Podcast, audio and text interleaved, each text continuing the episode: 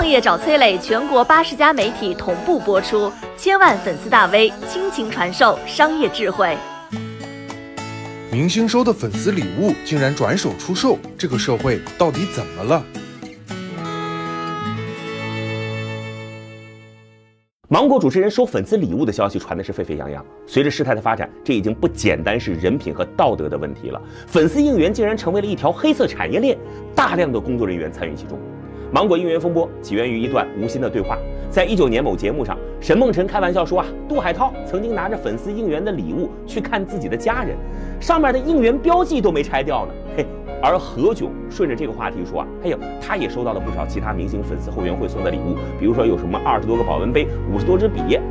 本以为啊，这就是个轻松的话题，没想到被网友摸了个大瓜。所谓的小心意，其实并不小啊。快乐家族每次节目录制的时候，都会收到各家明星粉丝送来的礼物，有一千块钱的 Prada 保温杯，四千块钱的万宝龙钢笔，六千多块钱的理光 GR 三相机，还有什么 DNG 的手套、纪梵希的围巾、爱马仕的香水、迪奥的太阳镜。张云雷的粉丝在他第一次上快本的时候，竟然送了五位主持人一人一块金条。这么多礼物该怎么处理呢？在某二手交易平台，杜海涛卖了二百五十多件，吴昕卖了八千多件。按照两百五十块钱一件的平均价格来计算呢，吴昕在入驻闲鱼的一百八十多天里边，靠着贩卖粉丝的礼物，大概赚了两百多万。以上的信息足以用劲爆来形容了吧？但是别着急，这还只是行业的冰山一角。在一些节目当中啊，除了台上的主持人收礼物，整个节目组几乎都参与到了应援产业当中来。你看。为了让自己的偶像在参加节目的时候多一些关注，那么有的粉丝啊就会出钱给节目组的老师们买点吃的喝的。但是这事儿发展到后来，竟然有的节目组啊要求粉丝买吃的喝的这些钱直接给自己的工作人员，由工作人员代为采购。这一个代为采购可就有猫腻。有网友爆料说啊，粉丝想要食物应援没问题，一份饮料加一份下午茶，定价一百多。节目组八十个人，粉丝应援一次向工作人员交八千五。而在外卖平台上，同等规格的套餐定下来总价两千九，多的钱去哪儿了？咱们不得而知。还有呢啊，如果粉丝要在节目录制的场地附近摆放横幅和灯牌，哎，这些都是要交钱的，场地占用费动辄上万，花钱了你正常摆，其余的哎会有人来撤掉。有粉丝为了做场外的这个应援布置，光是场地费就花了超过十万。